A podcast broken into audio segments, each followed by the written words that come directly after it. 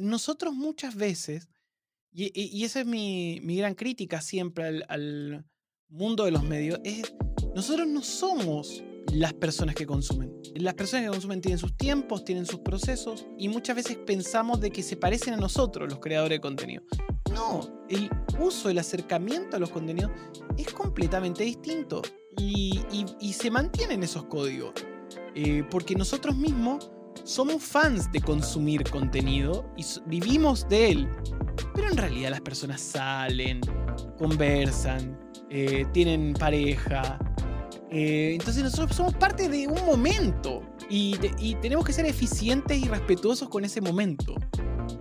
Existe una cosa que se llama el periodismo para periodistas y que está concentrado en que el otro periodista aplauda o dé like a lo que yo le estoy diciendo. Eso se da en nuestros pueblos. Lo que nosotros tenemos que pensar siempre es que cada vez más nos vamos a acercar a ese flow hermoso y perfecto de la televisión, que es prendo algo y me aparece algo, y no me falla y no carga conforme vamos avanzando en el tiempo. Y que se democratice esa antena. Que en un caso es antena, en otro caso se imprenta. Cada vez más se baja el costo de la producción del contenido y, la, y el contenido producido se transforma en algo que tiene un flow muchísimo más amable que al inicio del proceso en el inicio del proceso de contenidos digitales, ¿qué pasaba? Subías el archivo y se demoraba tres minutos una foto, engancharse al SEO. Era insoportable. Cada vez más, la aparición del 5G lo que va a hacer es que todo, o sea, que nosotros hagamos una transmisión de este estilo y alguien en la tele pa, vaya, conecta y corra como si fuera un canal de tele, un zapping. Un contador de historias en constante experimentación. De la televisión a Twitch, de la radio a los podcasts un creador de contenidos de avanzada que aún construye en los medios tradicionales. En Latinoamérica se le identifica como un referente en el desarrollo de marca personal, mientras apoya a seguir transformando plataformas tradicionales construye sus propias avenidas para crear una comunidad que lo acompañe a donde quiera que vaya. Es Nicolás Copano, columnista, conductor de televisión, guionista, escritor, productor y emprendedor digital que gestiona su propia tribu con más de 800 mil seguidores en Twitter, con una comunidad creciente en Twitch de más de 10 mil seguidores y productor ejecutivo de los podcasts de Warner Media en Latinoamérica.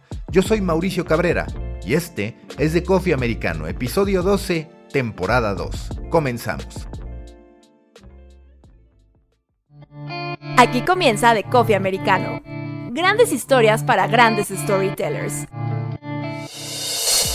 Un podcast continental sobre medios, historias, marketing y contenido con el sabor de Storybaker por Mauricio Cabrera. Storybakers les recuerdo que pueden recibir directo en su bandeja de entrada todos los insights, análisis y tendencias que genero para ustedes a través de mi newsletter. Suscríbanse en storybaker.co, así, sin M, storybaker.co. Todo lo que necesitan saber de medios, contenido y monetización directo en su correo electrónico. Nuevo episodio en The Coffee Americano. Me da mucho gusto saludar a Nicolás Copano, guionista, presentador, conductor de televisión, escritor, con un hermano humorista. ¿Qué eres, Nicolás? Te lo pregunto porque me parece que cada vez es más complejo hasta para uno mismo en ocasiones poder ilustrar muy bien. Muchas veces no pasamos la prueba de la abuelita, que lo que uno quiere es a una abuelita ser capaz de decirle, esto es lo que soy, y la verdad es que no es tan sencillo.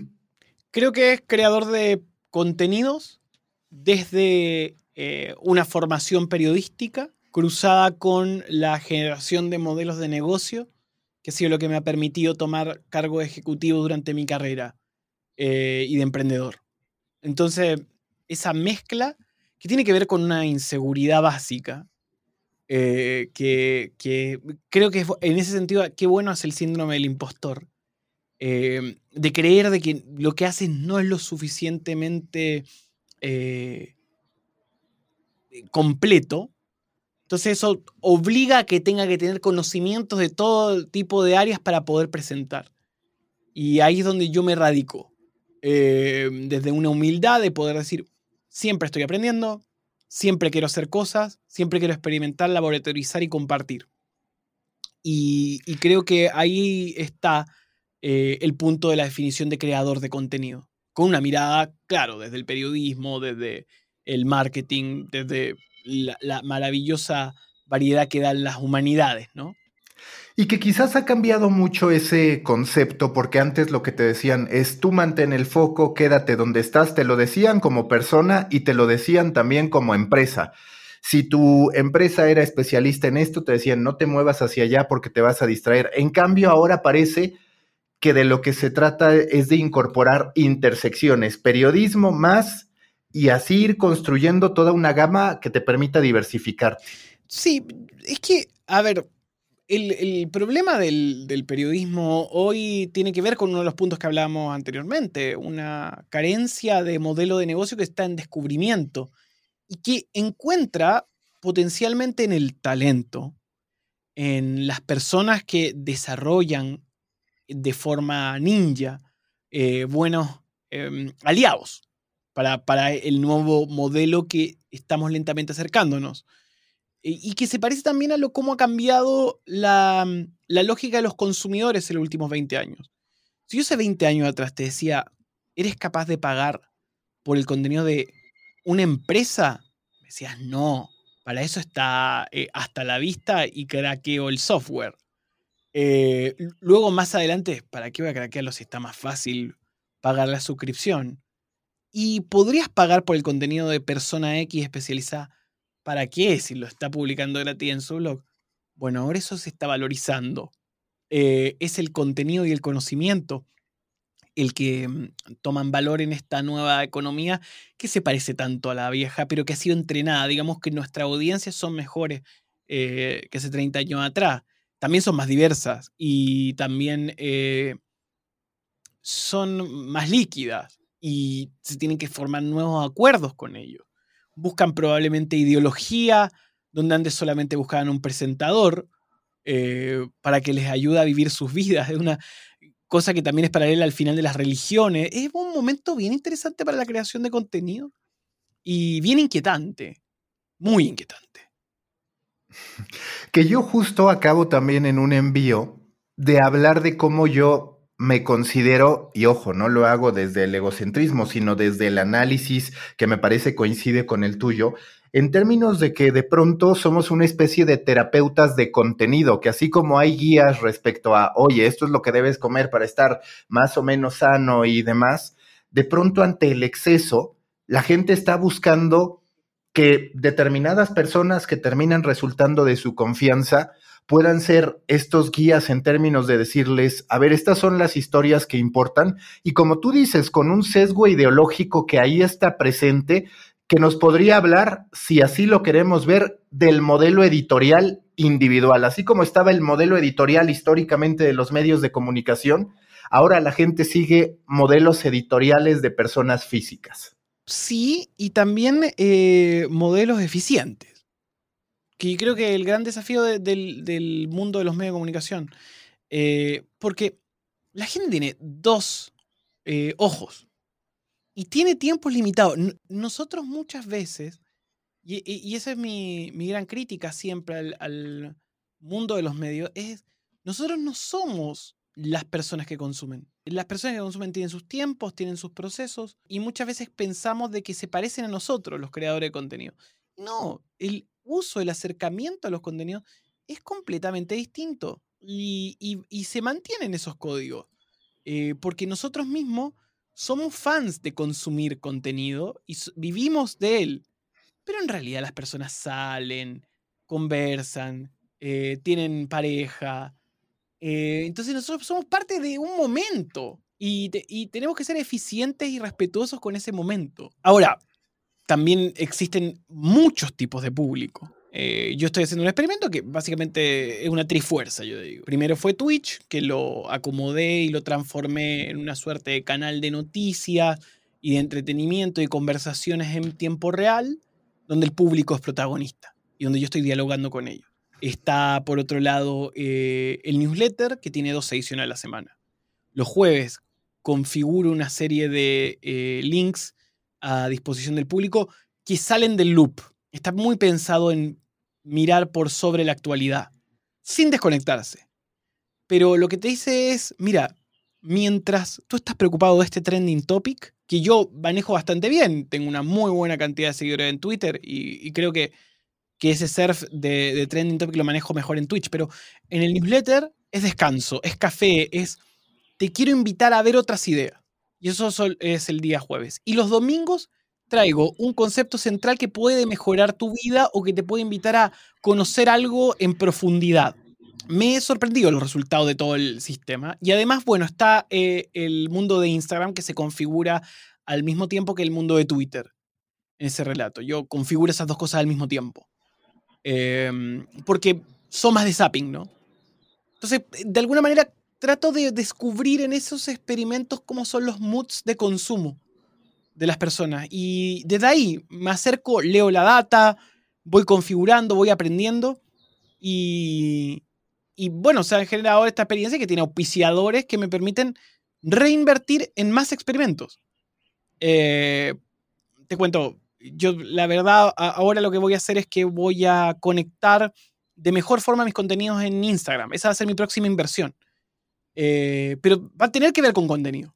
Luego, primero lo hice en Twitch, donde hice una gran inversión, un gran estudio, eh, que me permitía contactarme de, otra manera con el público, el newsletter que tiene otro descanso y ahora voy a ir por Instagram. Y, en esa conversación es Instagram, Twitter. Esa va a ser la clave. Pero claro, lo estoy viendo porque lo estoy experimentando. Estoy diciendo, ok, va a ser una trifuerza. Ya voy pasando las etapas. Y me doy el tiempo. Me doy el tiempo. Yo durante muchos años hice programas de cable, programas de televisión de aire. Entonces, también aprendí que el tiempo es bastante importante para madurar los productos. También tuvo un diario online. Entonces siempre pude explorar y cada vez que exploro voy descubriendo cosas nuevas. Em, y me gusta, es de lo que más me divierte, confieso. Y que aparte estás hablando de factores que cualquiera pensaría que están presentes en el día a día de la creación de contenidos. Y lo cierto es que, por ejemplo, en la dinámica de los medios de comunicación, que tú también conoces bien, no necesariamente ocurre, sobre todo en digital. Es decir, hablaste de experimentación, que no todos los medios se pueden dar ese lujo. Hablaste de tiempo, que tampoco se lo suelen dar. Y hablaste de un propósito en términos de decir, a ver, este contenido tiene esta intención, este otro contenido tiene esta otra intención. Es uno de los errores que cometimos los medios digitales, hablando sobre todo las organizaciones, en términos de generar contenido sin propósito, de maquilar contenido? Fíjate que yo tuve la experiencia maravillosa de durante dos años eh, manejar la redacción de cnnchile.com y chilevisionnoticias.cl, que es un modelo parecido al de Televisa y sus noticieros, que tienen un canal de cable, que es Foro y que eh, se complementa con los noticieros de Televisa, una Argentina que es TN, el canal de cable los informativos de Artear, etc. Y teníamos un factor que yo siempre ponía eh, en medio de la conversación. Y se lo decía a los periodistas que trabajaban esa redacción. Lo primero es que yo le decía, nosotros no podemos competir por la cantidad de periodistas que somos, que era increíble. La verdad, nunca había manejado una redacción con tanta gente, pero uno se le hace poco si quiere hacer un diario online minuto a minuto grande de 20 personas, que tenían que ser distribuidas en el día, tenían distintos flows, y el debate era, ¿nos entregamos completamente a la televisión o creamos contenido que la televisión pueda levantar y que pueda descubrir en un flow una conversación de data e insights que le podría dar Internet. Y además Internet potenciaba los insights de la tele. En los breaking news era compartido, era como salgan de todos los moods y vamos a los breaking news conjuntos, cubrimos a la tele, la tele tiene más recursos para poder confirmar cosas, nosotros podemos traer ciertas tendencias, pero respetemos esa fuerza de producción y esa experiencia de producción que tiene muchos años la gente de televisión. Pero uno de los puntos que yo siempre ponía era y me acuerdo haberme juntado con los periodistas personalmente y decirles, ¿qué te gusta? a mí me gusta el cine. Ok, a mí me gustan las causas feministas. Perfecto. Entonces, cuando había un contexto para construir un especial, se le entregaba esa responsabilidad a esa persona, porque cuando uno habla de lo que le apasiona, no se cansa. No se cansa, no te estoy dando una tarea, te estoy dando algo que te apasiona. Lúcete. Y se daban cosas mágicas, especiales, mágicos, iniciativas notables, conversaciones que eran de, otra liga. Y eres porque creo, Mauricio, que la pasión es lo único que empuja a que uno no se sienta cansado y que uno sea ineficiente. A mí me apasiona construir cosas. Entonces no me canso. Y por eso trabajo hoy en Warner Media y tengo el honor de, impulsar la iniciativa latinoamericana de podcast, que tiene 60 podcasts en un plazo de un año, que tiene el trabajo excelente el equipo de HBO, que eh, tiene los ojos sobre el mundo del box, el mundo del cine, el mundo de las películas, etc. En una escala gigante que me permite también ser consultor de las iniciativas en, español, que es un honor hacerlo. Eh, uno siempre mira cuando hace la versión local de algo global, eh, en español como ejemplo. Y siento que sobre el tema de, claro, la crítica a los medios, a Internet, bueno, es porque e, e, es muy difícil no demostrar que hay que cumplir con un Excel. Y yo creo que ahí está la clave de lo que tú decías muy bien. Hay que buscar el propósito. Entonces yo lo que buscaba en el propósito era producir más y experimentar más para encontrar algo nuevo. Y siempre encontrábamos algo nuevo. Yo creo, creo que la experimentación permite encontrar algo nuevo. Ahora también los líderes tienen que estar dispuestos a experimentar y, dar eh, sus porcentajes. Yo siempre digo que es eficiencia, eficacia, eh, innovación. Es como, como, ese camino. Ser eficiente con los recursos, eh, ser eficaces con los recursos, que es distinto, como darle un destino. eficiente en el tema económico, eficaces con el foco de dónde lo vas a entregar. y con eso cubres un 70%, el 30% tiene que ser laboratorio. Y prestigio también estaba dentro de, su laboratorio de prestigio que comparten el 30%. Hay cosas que no, necesariamente tienen que ser para un retorno inmediato. Pero es increíble también. A mí me sorprendió el resultado del newsletter, económicamente. O sea, ya, ya van tres anunciantes grandes, Cisco eh, y, Didi entre ellos. Em, y es un experimento, y esos recursos los reinvierto en, en, en más experimento, porque me alucina descubrir dónde está la magia de ese contacto, de ese momento mágico donde los ojos, eh, los A-balls eh, de la audiencia observan justamente lo que tú le propones, tomando en cuenta de que hay eh, demasiadas propuestas, porque ese es el drama hoy. O sea, yo estoy cometiendo ese momento que me dio los A-balls de alguien no está viendo una producción de millones de dólares en una super plataforma. Eh, y lo podría ver. Y tienen todo el sentido de ver. Pero me lo están regalando a mí. Entonces, en ese sentido, que ser súper respetuoso de la audiencia, ¿no? Platicando con Juan Andrés Muñoz, director de CNN en español, en vísperas de la plática que iba a tener contigo, él me decía, pregúntale del futuro, es un tipo inquieto, brillante y demás. Yo te quiero preguntar, ¿Cuál es tu visión sobre ese futuro que en realidad ya está ocurriendo para el periodismo, que es una de las diversas facetas que nos unen? ¿Qué tan optimista eres sobre este reacomodo en la relación periodista con medios de comunicación? Y por el otro lado, también me parece este reacomodo o resignificación del propio periodista en cómo se concibe, porque tú, yo coincido contigo, también he escrito sobre eso, hablamos de ser creadores de contenido, pero hay periodistas que de pronto parece que no entienden que en sus múltiples posibilidades, que para abrir el espectro son ante todo creadores de contenido, claro, que utilizan el periodismo para, para, contar historias. Sí, puede ser que en nuestro países como Chile y México se dé un fenómeno que no sucede en Argentina, donde los periodistas tienen que, para poder ganarse la vida, como no existe la multitarea, buscar varios lugares.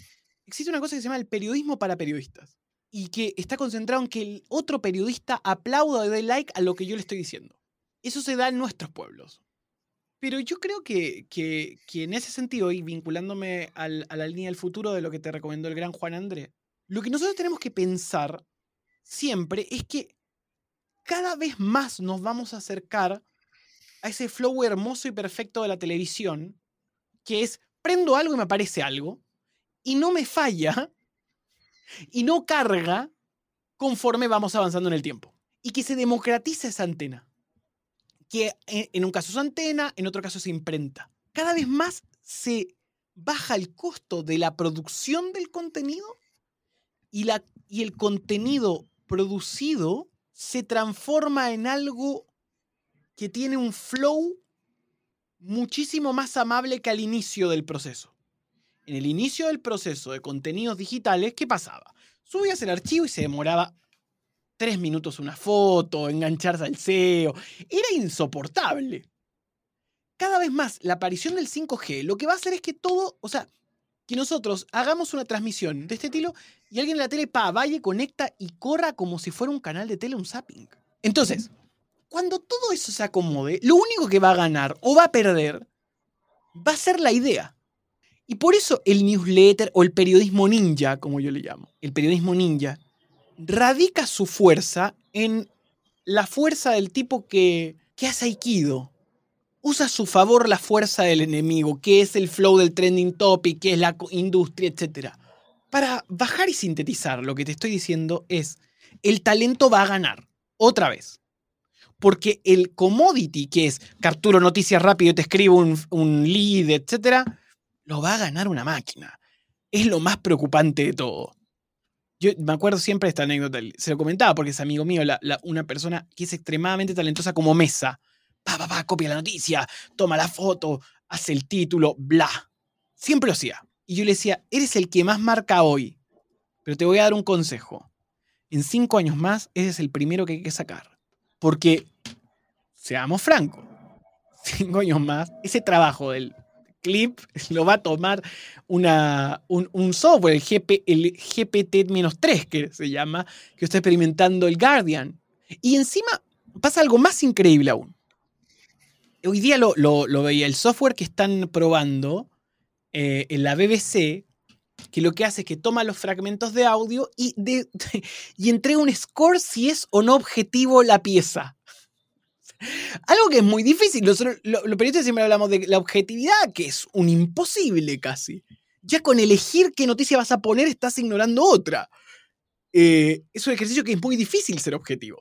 La gente no lo entiende porque la gente eh, también... Hay otro, fenómeno que también me acuerdo que, viví en, noticias, porque estamos hablando de noticias, ¿no? No porque se tenga mucha nostalgia, pero me parece interesante lo que me, pones acá. En Noticias de el día del... Hubo un momento histórico que es el estallido social en Chile, que es cuando la gente se revela contra las desigualdades y hace una serie de protestas y ocurren un montón de incidentes. Y en un momento, eh, a mí me toca crear un flow, un flujo, para recibir y, y chequear si los videos que están llegando son reales o no. Entonces, ¿qué pasaba? Y era una locura. Creamos una, tres salas. es una estrategia de último minuto porque no sabíamos cómo controlar el flujo creó una estrategia de, tres salas con WhatsApp, ni siquiera por Slack, porque si nosotros hacíamos una sala de WhatsApp era mucho más eh, probable que hasta el eh, administrativo pudiera participar de esa sala. O sea, era como todo el mundo está cazando noticias. Entonces lo que inventé fue, agarré, dije, voy a crear un sistema de semáforos. En rojo están los que no se pueden pasar al aire, pero los que van llegando. Entonces todo el mundo mandaba los videos que le mandaba a su abuelita, a su papá en medio de la crisis, gente que, mandó auto, etc., lo mandaba ahí. En amarillo eran los que pasan a ser chequeados. Y en verde los aptos para el aire. Entonces, la sala de, del, control del noticiero, había uno verde, que era que alguien se había hecho responsable y lo había revisado. Todo esto en una crisis nacional, donde quemaban y intentaban botar estatuas. Entonces, ese fue el sistema.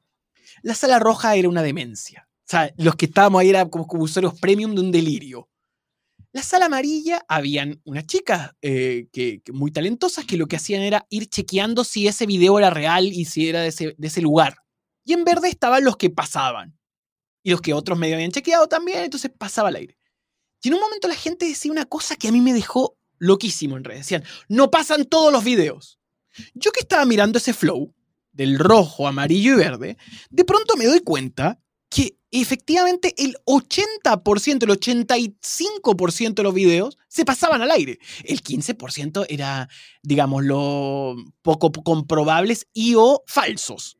Pero en un momento yo me doy cuenta de por qué sucede eso. ¿Y sabes por qué sucede eso, Mauricio? Porque el público está acostumbrado a que prende su Netflix y le dan el video que él quiere. Entonces acá prendía la televisión en medio de un breaking news y no estaban dando el video que ellos querían. O sea, el público ya acostumbró su cabeza al on demand. Y, ahí radica el problema que tenemos para hablarle y decirle, muchachos, no somos el enemigo. somos, bueno, un, viejo diálogo que yo siempre tengo con estudiantes de periodismo que me dicen, el periodismo tiene un plan. les digo, en general somos más torpes que malos. Siempre lo digo. Hay mucho más torpeza humana, humana, que maldad. Pocas veces he visto maldad. Por no decir que nunca vi maldad. En por lo menos los últimos cinco años de trabajo. Nunca vi un plan. Porque somos gente que cubre algo vivo. Un medio de comunicación es algo vivo. La posibilidad de fallar es viva. Siempre, incluso, bueno, esta es una, una vieja frase que también le, regalo a los estudiantes de periodismo cuando me invitan a sus debates. Les digo, a ver, muchachos, ¿qué somos? Porque la gente piensa, eh, hoy en día hay como todo un movimiento de pensar que los periodistas somos científicos.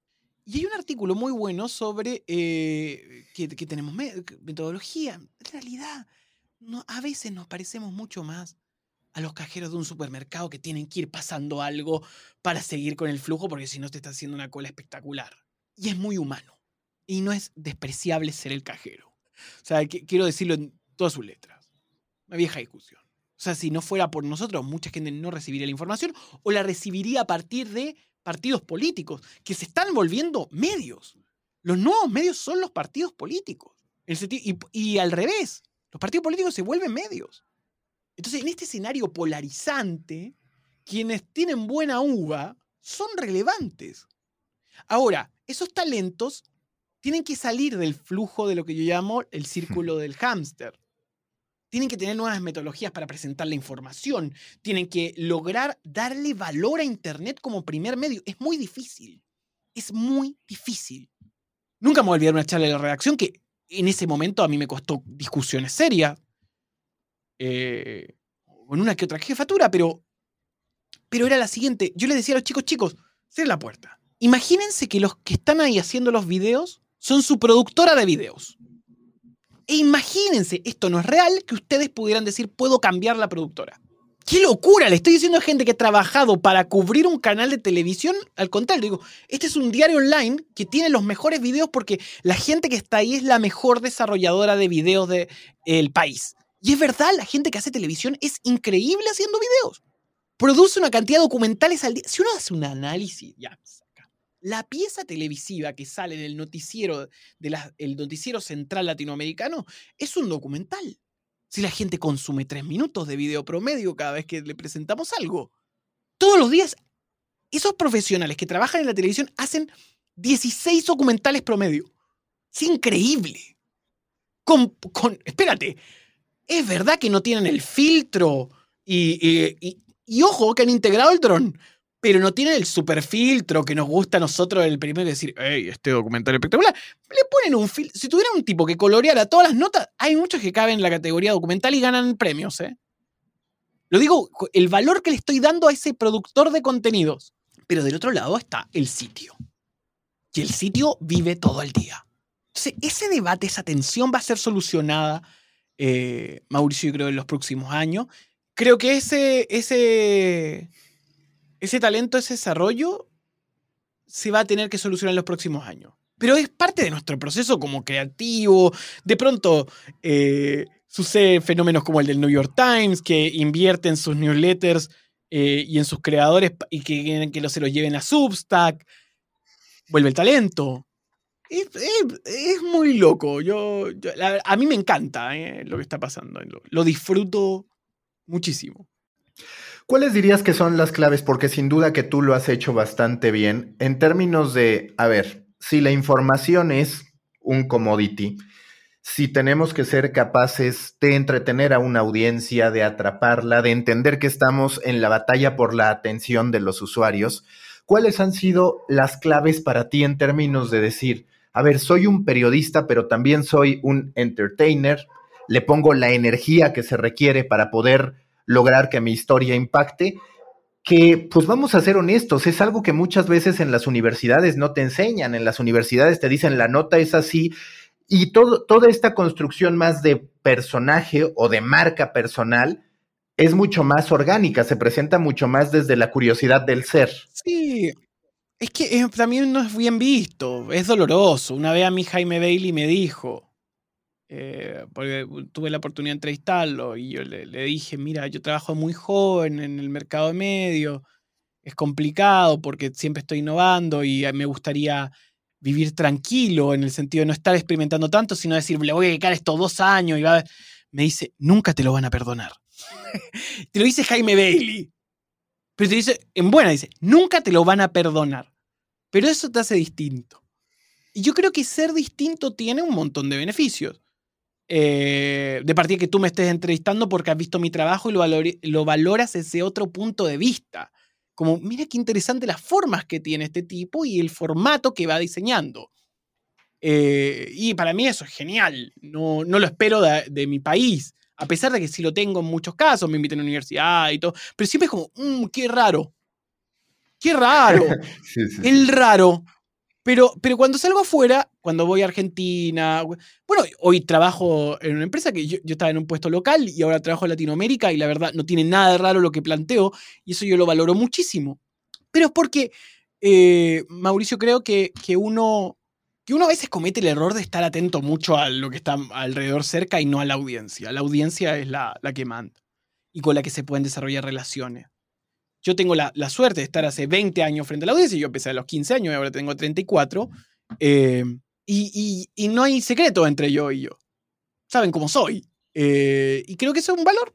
Eh, y creo que eso me permite poder crecer y poder experimentar y apostar también. Yo, pongo, yo podría quedarme con la plata y, y no, no, seguir haciendo cosas o decir, ok, me voy a dedicar a esto solamente, chao.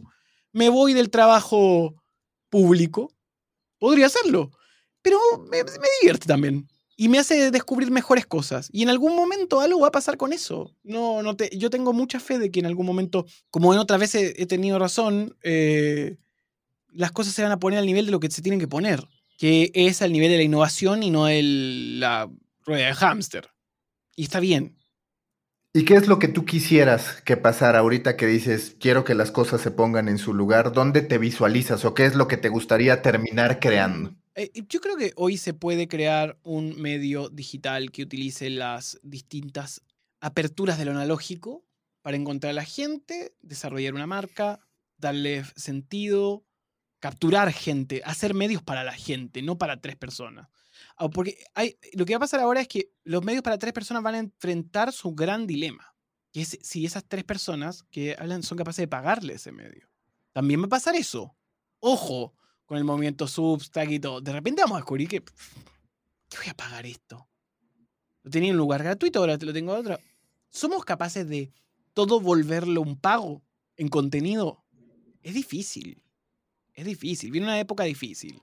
Sí, yo creo que se puede todavía crear eh, una gran máquina de data. Yo, yo creo que se puede interpretar a las personas se pueden crear herramientas y elementos que también pueden ser más edificantes de lo que hay, pero también eh, proporcionar la diversión necesaria que es tan propia de las audiencias y vale tanto la pena. Que, que no, tiene por qué ser contradictorio el compromiso de informar, encantar eh, y, hacer que la audiencia pueda aprender cosas nuevas. No, no, no creo que...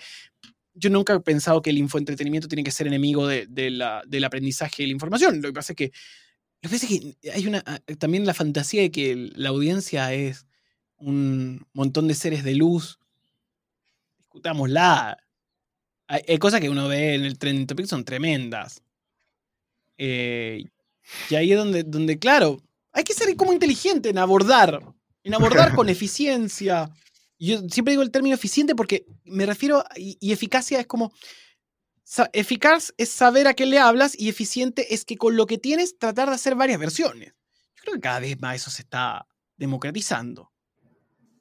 Oye, yo te quiero preguntar, ahorita que hablabas de cómo eres curioso, te gusta experimentar, Estuve viendo tu stream en el que entrevistabas a un reportero que ha cubierto cualquier cantidad de entregas de la academia. Él ya ah, visualizaba que no iba a ser igual a las anteriores, pero posiblemente no visualizaba que iba a ser lo que terminó siendo esta entrega de los Oscars. Sí, sí, sí. Si tú hubieras, si tú hubieras estado a cargo de los Oscars, ¿qué hubieras hecho? para intentar que la audiencia, y más allá del número de audiencia, que el espectáculo o lo que se estaba viendo no se desplomara en el modo en que lo hizo. Es que yo tengo la teoría de que el problema de este año de los Oscars es que era muy difícil de saber qué estaba compitiendo, porque eh, hay un quiebre entre los distintos accesos de la audiencia en todo el mundo a las películas. O sea, era raro. ¿Dónde encuentro Nomadland? Sudamérica no se podía encontrar Nomadland. Y, y es loco, porque todos hacemos el esfuerzo porque no existe la piratería, pero no, lo encontrábamos. No lo encontrábamos. Entonces, el problema no era. Yo no tengo discrepancias de que el problema haya sido la ceremonia de los Oscars. El problema, el problema es la industria que, que está, está sitiada frente a un fenómeno histórico único. Único. Permítame decirlo, no es cualquier cosa el COVID. Es único. Nos vamos a acordar de esto. Vamos a la generación que vio el monstruo. Que no era un monstruo gigante, era un monstruo invisible que mataba gente. Siento que, que claro, culpar a la ceremonia de los Oscars de sus bajos ratings no es problema, la ceremonia de los Oscars ¿Qué, es tremendo. Es, ¿Qué premiaban? No, que mira, también dicho sea de paso, hace ver el valor de los cines como el elemento que te concentra en decir, consumí aquí una película, que es cierto que ya en anteriores ediciones veíamos las series de Netflix y demás. Ya.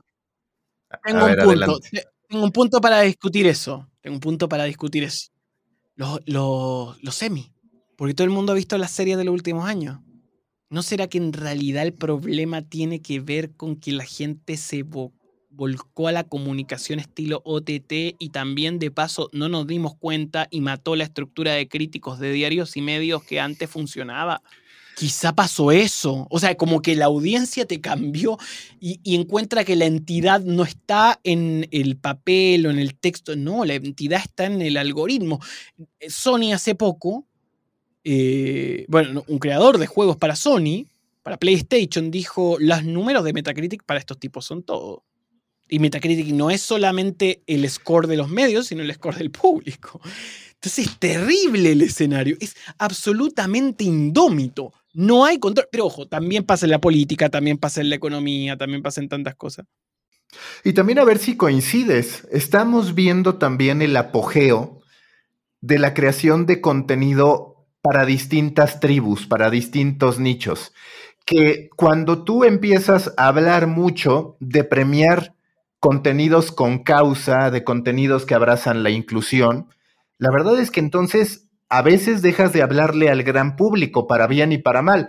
Que también si analizas, yo lo que veo en los próximos años es que cada vez más habrá estos medios de nicho, estos contenidos de nicho, estas películas súper exitosas en determinado sector, que posiblemente sean ignoradas por una buena parte de la población. Entonces estamos hablando de una fragmentación en la oferta de contenidos que también será interesante porque de pronto estos eventos que nos reúnen a todos nos van a mostrar nuestra ignorancia respecto a otras temáticas o respecto a otras visiones en términos de consumo, en términos de interés y demás. Y, conectándome directamente a, lo que tú dices, claro, también es muy difícil es muy difícil tratar de estar volviendo a la normalidad como lo estamos haciendo de un año y medio cuando, claro, nosotros volvemos a la normalidad y en India está muriéndose una cantidad de gente y los videos son para deprimirse y decir, chao, se acabó.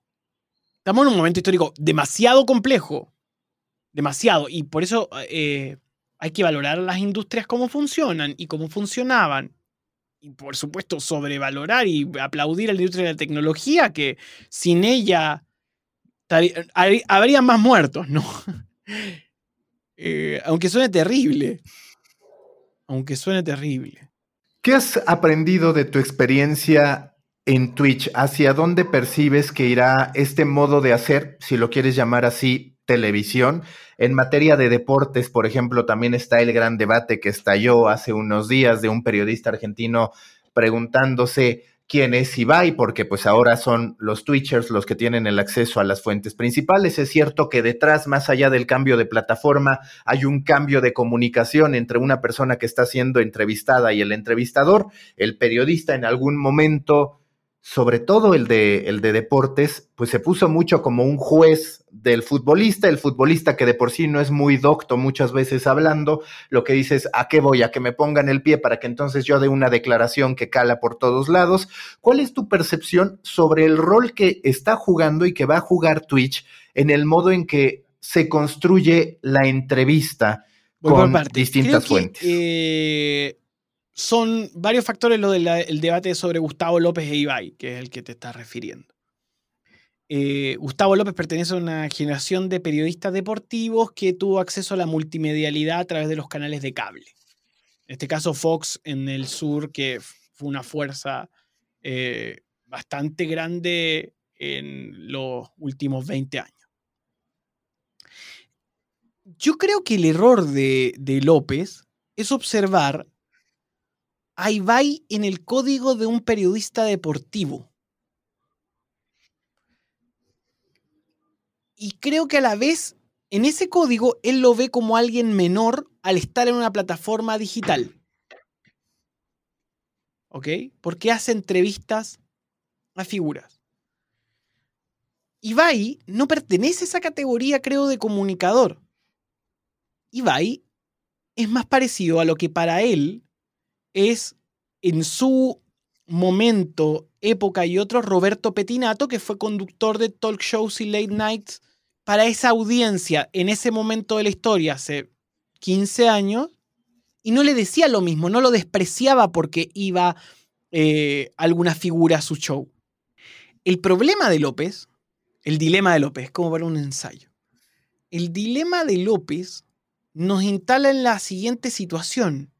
¿Por qué él no ve como un igual a alguien de Internet? Le da otra entidad, le da otro score. Pero digamos que Ibai, si lo sacamos de Internet y lo mandamos a la liga de entretenedores, debe ser uno de los mejores del mundo en performance y a mi parecer uno de los más frescos y originales de los últimos cinco años porque filosóficamente Ibai no se parece a lo que venía siendo el movimiento youtuber. Yo creo que Ibai tiene otro, otro eh, sabor. Es un tipo mucho más positivo, original. A mí me encanta. Cuando dice, me dices gordo, te doy la mano, es para abrazarlo y darle un beso. Tipo carismático, querible, es simpático, trabajador. No vive solo de la fama. Es más, no ha podido explotarla porque hay un tema que se llama COVID. Cuando hubo este conflicto de los youtubers que escapaban a Andorra, escapando de los impuestos, evadiéndolos, Ibai dijo, yo pago impuestos, eh, gano, gano, más de lo que gano en mi vida, eh, mi papá, mi mamá. ¿A qué voy? López tiene un problema de, lente. Sus lentes están viejos y empañados. Eh, Ibai hizo una transmisión increíble, las campanadas en España, y no importa que estuviera en Twitch, alguien puede ir a agarrar esa señal y ponerla en cualquier plataforma de aire y va a ser de valor igual. Entonces, es como, ¿por qué vemos Internet como segundo lugar? Cuando junta más gente. Tiene, claro, vemos la otra pantalla. ¿Por qué? Por valor de producción, por un valor emotivo. Bueno, ese valor emotivo y ese valor está bajando conforme la gente crece. Entonces, eh, creo que el problema, el vuelvo al punto y para sintetizar, creo que el problema de López tiene que ver con, su, con sus lentes. ¿Y dónde deberán quedar todos estos presentadores de generaciones anteriores? Digo, tú y yo, lo cierto es que ya no estamos en la juventud absoluta. No, qué bueno. Qué agotable ser joven. Pero ¿qué, ¿qué, ¿qué, pueden hacer todas estas generaciones? ¿Qué va a pasar ya no con generaciones como la tuya y la mía, que me parece que tuvimos este momento para reaccionar? Y luego en lo particular en periodismo deportivo, donde de pronto, a ver, en información general te queda claro que debe estar el entertainer, el explicador, el curador y demás, pero también el reportero de calle. El periodismo deportivo para ti, ¿qué lugar va a tener? Sí, yo, yo bueno, va, a seguir existiendo, es uno de los principales generadores de clics. No sé, yo también creo que, va a tener que expandir su ojo al mundo de los esports, como lo hacen bastantes y que le empiezan a dar entidad a estos mundos, al mundo del fútbol femenino. Cambió el planeta, hay mucha más gente, hay eh, otros participantes, los públicos van poniéndose en otros códigos. Yo no, no, soy pesimista de la labor del periodista, pero ahora el punto es que tiene que ser un DJ de información. Siempre lo tuvo que ser, pero ahora más que nunca hay saber operar otras herramientas, otras músicas, otro ritmo, saber producir como lo hacen los DJs, saber hacer piezas de ellos mismos radica, creo, el valor. No, no, no lo veo como va a caer esta institución. Lo que pasa es que esa generación va a estar igual, porque también, ojo, yo no desprecio a López ni a los periodistas deportivos argentinos, son muy buenos. Ah, hablando, son maestros de rellenar nada durante siete horas. Creo que eso hay un valor. son geniales. O sea, yo, yo, yo ese programa donde discutió lo veo, lo, lo dejo en zapping y me parece. Eh, y yo no sé nada de fútbol, ¿eh? Yo pienso que la pelota tiene un conejo, pero me gusta cómo, cómo se apasionan los personajes que toman. Tienen cierta maestría en relato que también hay que aprender. Pero eso, eh, eh, en ese sentido, Ibai les pasa por arriba, en cantidad de público, en espontaneidad, cuando le dice Gustavo, yo soy de boca, me importa nada.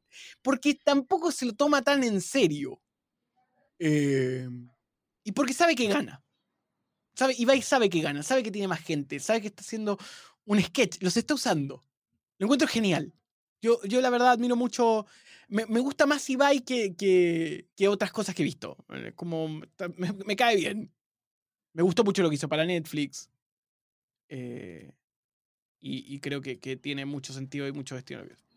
No, y a final de cuentas también reconocer que lo que estamos viendo a través de Twitch son conversaciones en donde puedes conocer otro lado de, por ejemplo, los futbolistas, y digo futbolistas solo por decir futbolistas, se entablan verdaderas conversaciones donde incluso el futbolista puede manifestar curiosidad por la otra persona, es decir, de pronto pareciera que con el cambio de plataforma también bueno, hubo un cambio en el entendimiento de lo que significa estar con la oportunidad bueno, de hablar con alguien. Mauricio, yo, yo creo que lo que es Twitch es que Twitch es el chat y el video y los mods van limpiando ese chat para darle más sentido. Y respecto a tu evolución, ¿qué es lo que estás visualizando para Instagram? Ya hablaste de los distintos propósitos. ¿Qué propósito es el que le quieres dar a Instagram, que cada vez tiene también un sesgo más informativo? La pandemia cambia radicalmente el modo en que se utiliza, pero ¿qué es lo que tú pretendes con Instagram? Yo quiero armar una revista. No sé cómo, pero quiero armar una revista en Instagram. No sé por qué. Y yo creo que, que, que Instagram es una revista. Eh, pero es lo que yo voy a hacer. Voy a ver cómo funciona. No es a fallo rotundamente y me va como el orto, ni chavo. Pero es mi, mi, mi acercamiento. No, no, no, no, no, te tengo un diagnóstico como qué va a pasar con Instagram. No, yo voy a experimentar eso. ¿Funcionará? No sé. Pero voy a verlo. ¿Cuál es, ¿Cuál es tu concepto de información general? Porque me queda la sensación de que hoy todos tenemos nuestro concepto de información general que ha cambiado de manera radical, donde de pronto para mí información general es, me nutro de noticias, sí, pero muy particulares de fintech, de startups, de blockchain y demás, me nutro de emprendimiento, me nutro de deportes, habrá otros a los que les interesen cosas distintas ¿Cuál es esa concepción que tú le das a la información general y cómo seguirá existiendo hacia adelante? Porque mucho se habla también de este dilema que de manera natural tienen los medios generalistas, que además hay que decirlo, pues tienen unos modelos de negocio que los comprometen porque requieren publicidad y muchas veces la información general es justamente la más complicada de poder monetizarse por una serie de situaciones que ahí están detrás. Sobre el, el sobre el ítem información general, Mauricio, eh, para mí es esa ecuación entre el trend y la conversación que genera. Es como un elemento vivo. Yo vengo de hacer programas magazine en tiempo real de noticias, entonces interpreto que hay un gran tema que va cruzando y que va cambiando. Siempre me, me imaginé las noticias y el periodismo como una gran bolsa de comercio donde van como fluctuando las acciones, ¿no? Entonces creo que eso es la información general. Es como una bolsa de comercio, de tren, de etiqueta, etcétera, que va subiendo y bajando conforme va avanzando el día. Eh, con videos y otro. Eso es mi, mi diagnóstico. ¿Cómo acelerar la innovación? ¿Cómo hacer que no se les considere rara? Porque de hecho, a mí me llega a pasar en México que el simple hecho de yo crear mis hipótesis sobre la industria de los medios, sobre lo que ha de hacerse, es calificado por algunos de, ay, este que se siente gurú y demás. Es decir, de pronto, el solo hecho de que haya reflexión sobre lo que se está haciendo es cuestionado. Sí, porque pensar está mal visto en la época donde la verdad cuesta tanto producir, por un lado, y por otro... Eh, yo por eso también respondo eh, ejecutando mis pequeños experimentos. Es como, ok, voy a pensarlo, pero desde esta experiencia. Y, creo que por eso tiene el valor de lo que tú estás haciendo con tu podcast, con tu, eh, con tu newsletter. También es como, bueno, vendrán los que quieran pensar conmigo y los que no quieran pensar seguirán siendo observados. No hay que eh, eh, equivocarse. El, diálogo sobre lo que se hace es mucho mejor que, que, no exista, porque cuando el resto no habla de tu arte, no existe. Y que además es muy curioso, porque como tú dices, lo que para unos puede ser el egocentrismo de este se quiere poner a hablar de cualquier cantidad de cosas, para el que lo está experimentando puede ser pues partir de cómo nutrir sus propias inseguridades, de oye, yo necesito aprender de esto, ¿por qué? Porque siento que no sé y porque me interesa. Entonces, este modo de decir, me empiezo a diversificar, tiene sus dos caras. Si lo quieres ver críticamente es, este se siente que puede hablar de todo y del otro lado está lo que tú dices, oye, no quiero ser un impostor al hablar de este tema, me empapo de ello, me nutro de fuentes y a la vez puedo documentar ese aprendizaje a través de la creación de contenido. Yo siento eh, y, y razono en esa línea que lo que uno tiene que tratar de hacer es acercarse de lo nuevo y eso desintimida, porque en realidad nadie tiene tiempo para ver lo nuevo, pensarlo y regalárselo al otro. Eh, y, sumándose a lo, a lo, que tú planteas, bueno, también tiene que ver con nuestras tradiciones católicas, ¿no? Y, y nuestro, nuestras propias identidades y, y, malentendidas formas a veces de ver eh, nuestra realidad que no permiten explorar lo entretenido que es dudar. Yo dudo de todo. Oye, y hablando ya recta final de este podcast, hablando justo del boom de las herramientas de micropago, yo hoy hablaba, yo hoy en mi envío de newsletter analicé eso y dije, a ver, estamos queriendo comoditizar lo excepcional en todos los sentidos. Ahí tienes a los equipos europeos, a los más poderosos, queriendo omitir los juegos aburridos, a los equipos medianos y demás. Tienes a Clubhouse queriendo convertirse en una especie de South by Southwest 24/7 del que de pronto la gente se ha ido cansando. Y justo me cuestionaba, ¿de verdad vamos a estar pensando en que a un creador de contenido se le va a pagar por todo? Y llegaba posiblemente a una conclusión como la tuya. Se trata ante todo de un creador de contenido que tiene un propósito y un propósito puede ser atendido por distintas fuentes, pero de pronto se hace más... Sí, además es muy difícil hacerlo solo. Es muy difícil hacerlo solo. El micromedio, una persona, te abrazo, creo que lo pueden hacer los más jóvenes, porque cuando eres joven acompañas a alguien, pero también lo abandonas rápido. Es difícil, es difícil estar solo haciendo contenido. Ni yo lo hago.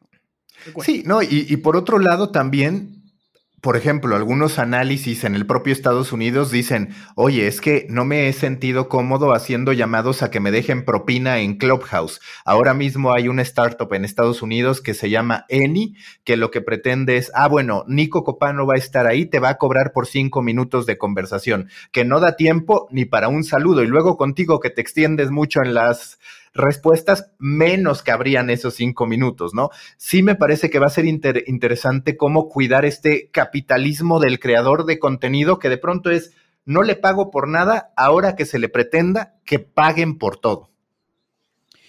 Eh, sí, todo depende del modelo de negocio, la escala y la lógica. Un experto en YouTube una vez me dijo, hay tipos que tienen 3 millones de views en cada video y no monetizan nada. Y hay tipos que tienen mil y lo hacen todo. Quédate con los mil que lo hacen todo. Entonces, eh, son relaciones. Si tú tuvieras que hablar, que dar tres recomendaciones sobre lo que has aprendido de creación de contenidos, ¿cuáles serían esas tres recomendaciones? Si quieres, aplicadas a un periodista que también quiere desarrollar su marca personal, que quiere tener una audiencia que lo acompañe en el desempleo, en el éxito, en el trabajo, en la construcción de proyectos.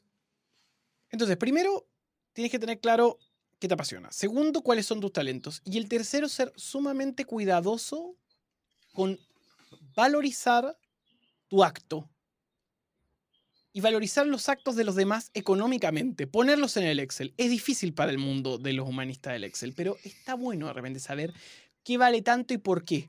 Porque eso lo puede aplicar y formatearlo de tal forma de desarrollar el modelo de negocio de la manera más inteligente posible. Eso. Entonces, pasión, talento y modelo de negocio. Con eso puede llegar a cualquier lado. Última pregunta de siempre en The Coffee. Si tú fueras un tipo de café, a partir de tu personalidad, de lo que quieres proyectar, ¿a qué sabría el café Nicolás Copano? ¿Qué tipo de café sería? Es difícil, porque yo soy muy apasionado del, café eh, y tengo máquinas, robots, tengo una ninja, tengo un espresso. Eh, pero a mí me gustan equilibrados. Me gustan equilibrados con cierta tendencia chocolatosa. Siempre me confundo si es arábica o no, pero, pero, pero, pero nada, eh, trato de tomar café equilibrado y muelo en la mañana eh, una variedad italiana equilibrada, nunca muy fuerte, nunca muy... sino que te conduzca, eso sí que tenga bastante energía para poder enfrentar el día, pero sin, eh, sin hacerte por el baño, ¿no? o que sientas así. Ese no es el camino. Muchas gracias, Nicolás. Mucha suerte. Muchas gracias. Busca la próxima semana un nuevo episodio cargado con grandes historias continentales, endulzado con acento latinoamericano y narrado por grandes storytellers. The Coffee Americano, un podcast de storytellers para storytellers. Un podcast de Storybaker por Mauricio Cabrera.